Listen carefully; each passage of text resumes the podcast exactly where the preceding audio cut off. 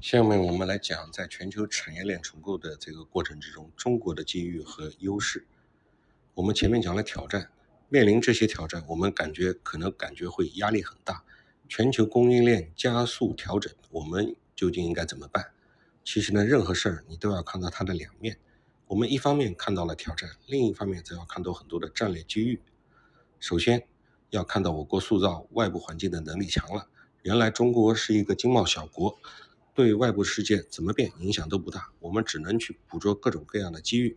比如说，劳动密集型产业跨境转移是一个机遇，我们就赶紧对对外开放，以更优惠的加工贸易政策和更有激励性的外资政策来吸引它。未来我们还是要继续这样做。但是今天中国已经成为一个经贸大国，我们可以采取各种措施影响外部环境，我们可以重新创造机遇。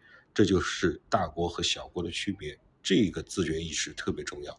我们要学会善用自己的影响，主动去营造一个良好的外部发展环境。其次，我们要看待世界要有辩证的思维，叫化危为机。九八年亚洲金融危机，整个东南亚受到巨大的冲击，我们不仅守住了，而且还脱颖而出。之后，中国一举就超越了东南亚。零七年金融危机，美国受到了冲击，欧洲受到了冲击，但是中国在全球的地位大幅度抬升。到二零一零年前后，我们不仅变成了世界上最大的货物贸易出口国，还变成了制造业第一大国，超过了美国。二零一零年，我们超过了日本，变成了世界第二大经济体。这些都是在危机爆发以后发生的。此次新冠疫情，又是我们化危为机的一个经典案例。疫情最早在中国爆发，但是我们应对得当，反而抢得了先机。根据联合国的预测，全球跨境投资会下降百分之四十，但是来中国的投资一到十月份是正增长，已经超过了一千亿美元。就是因为投资者看到中国体质有优势，经济韧性好，发展前景好，所以他愿意把投资投到中国来。投资是一种长期的决策。看好你才会有这个决策和行动。今天的投资跟以往相比，大项目大大的增加了，高技术的制造业增加了，高技术的服务业也增加了，外资的质量不断的提升。由此可见，应对疫情得力，为我国赢得了吸引高端投资的机遇，这是当前战略期的第一个方面。第二个方面，我们还面临一个很重要的人才吸引的机遇。未来的竞争主要就是靠人才。中国进入新的发展阶段，要把创新作为主要的发展动力。高质量发展靠的是创新，创新靠的是人才。跟所有发展中国家面临的困境一样，在全球人才竞争中，在很长的时间内，我们是不利的。发展中国家的人才总是被发达国家吸引出去，但是在近年来，我们吸引人才的优势这个越来越好。比如说，归国留学人才，二零零四年回来两万多人。一九年回来五十八五十八万人，这两年美国特朗普政策政府，美国特朗普政府打压华人科学家，很多在美国已经很有成就的华人学者，原来日子过得很安稳，但是美国政府总要追查他们对华科技合作过的项目，搞得中国科学家很不爽，于是很多人在重新思考自己的后半辈子在哪儿工作。现在国内的发展机会比较多。这也是一个机会窗口，会加速高素质人才的回流。第三是海外并购的机遇。新冠疫情爆发以后，很多国家经济运转不正常，有不少企业效益不好，活不下去了，给我们提供这个给我们的海外并购提供了机会。当人家特别挣钱的时候，是不愿意把股权卖给你的，即便同意卖，并购的价格也会非常的昂贵。而现在危机反而给中方企业到海外并购提供了机会。通过并购，我们可以得到优质的品牌、先进的技术，或者可以得到海外市场营销的网络等等，对我们掌控全球的生产价值链、提升我们的生产价值链、价值链都是机会。从这个意义上说，尽管我们面临很多挑战，但我是我们依然处在战略机遇期，只是这个机遇期的内容发生了新变化。在全球价值链重构过程中，我们还有一些新的优势，虽然传统的低价劳动力成本变化了。变成了一个弱点，但是同时我们的人力资源优势又凸显出来。面对中高端制造业和数字经济，最关键的是工程师。虽然美国的大学比中国多，但是我们一年培养出来的的理工科学生的数量是美国的十倍。与中国相比，美国连同排名最前面的五个国家加起来也没有中国多。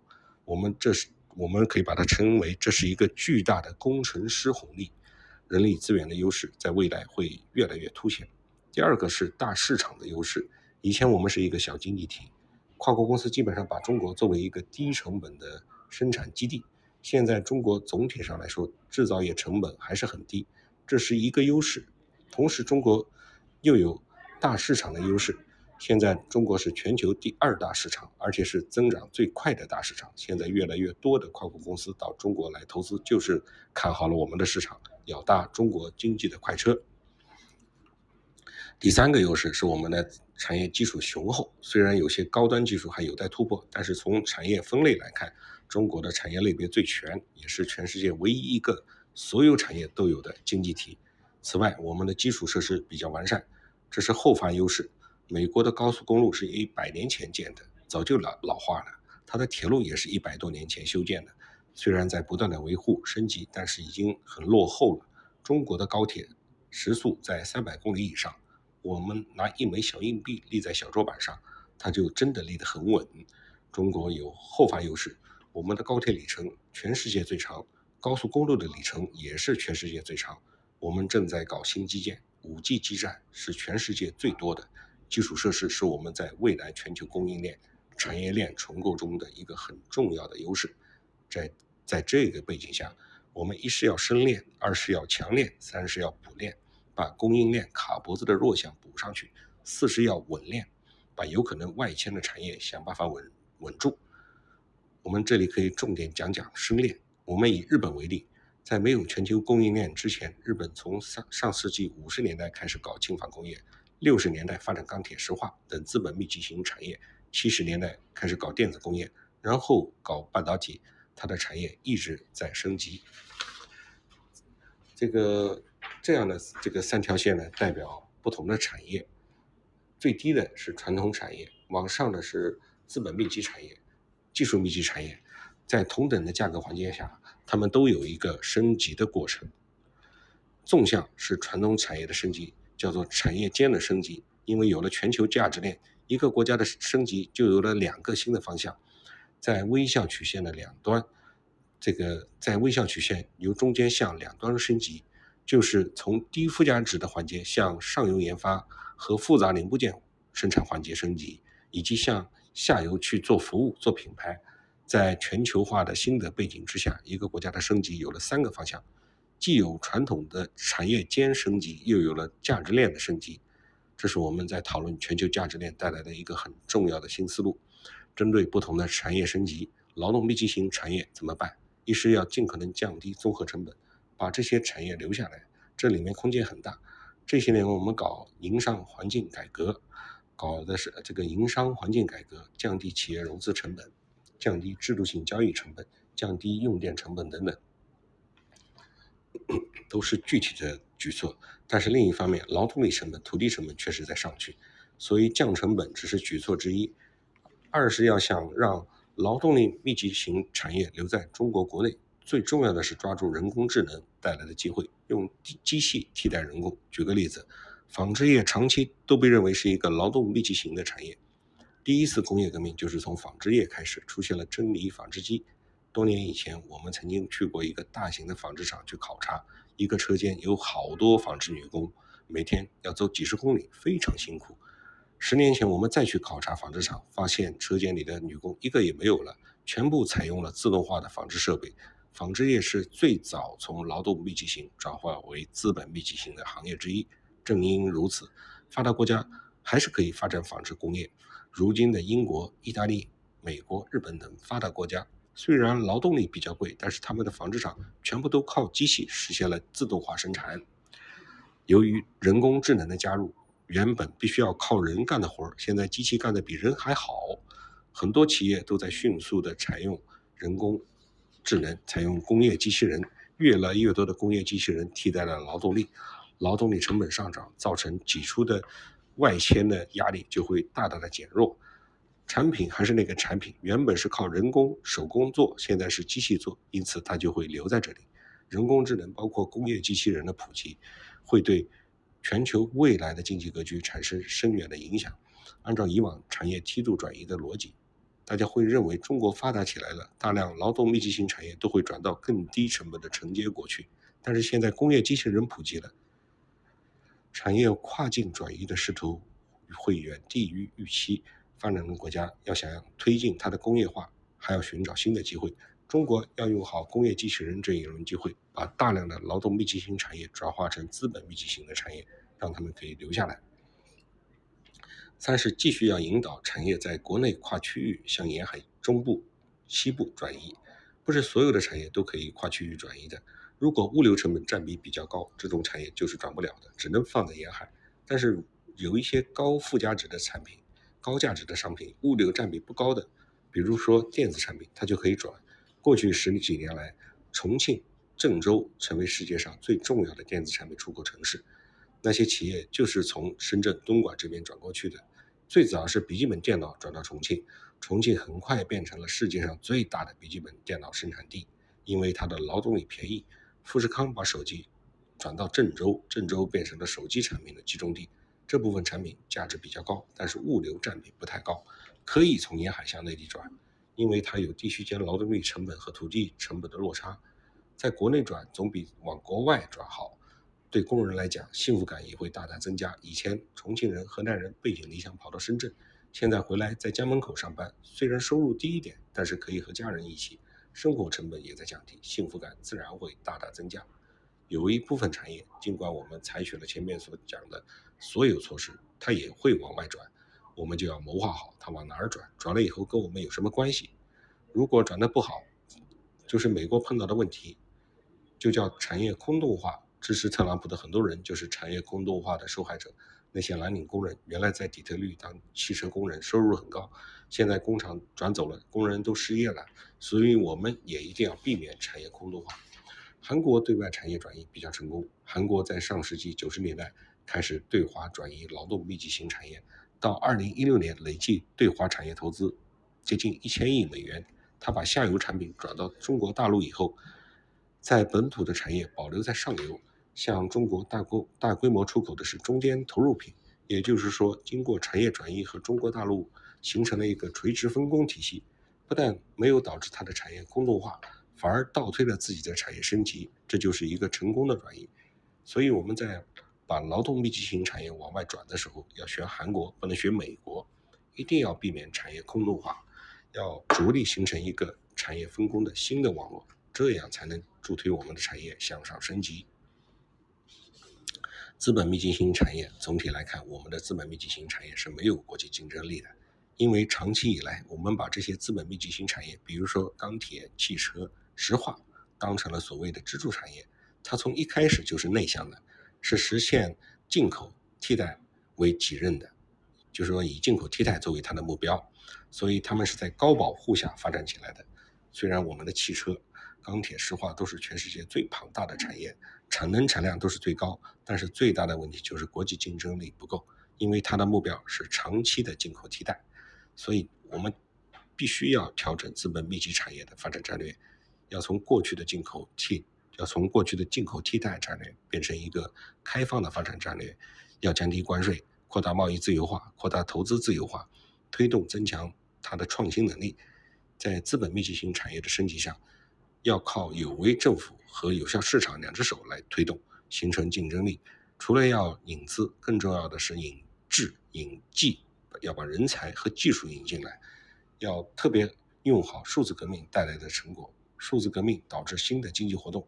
还有就是数字技术来改造传统的产业，无论是劳动密集型还是资本密集型，都是一样的。